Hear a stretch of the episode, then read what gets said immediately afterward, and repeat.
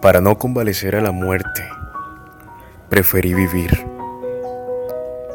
Preferí vivir en sus brazos. Preferí platicar con el firmamento, vivir en sus labios, en sus letras y cantar sus canciones de amor. Preferí cerrar la puerta que tocarte los puplejos Preferí abrazar su hálito divino que posar mis mejillas en tus rasgos. Preferí purificar mis manos constantemente y ser cauto al tapar mi boca para cubrir mis palabras. Preferí besar su alma en mi habitación que salir a la calle y traer dolor a quienes viven con mi cuerpo. Preferí detener mis pasos que arriesgar los sueños de alguien más. Preferí no esparcir ese pánico inútil que acarrea lágrimas, suprime las fuerzas y desvanece el aliento.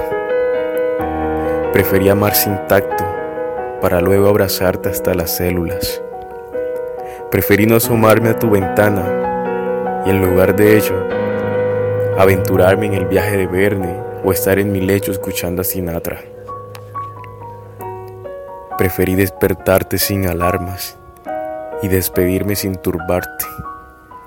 Preferí conversar con las estrellas y esperar pacientemente nuestro reencuentro. Preferí cuidar tu historia, doblegando mis rodillas y mencionándole tu nombre al universo.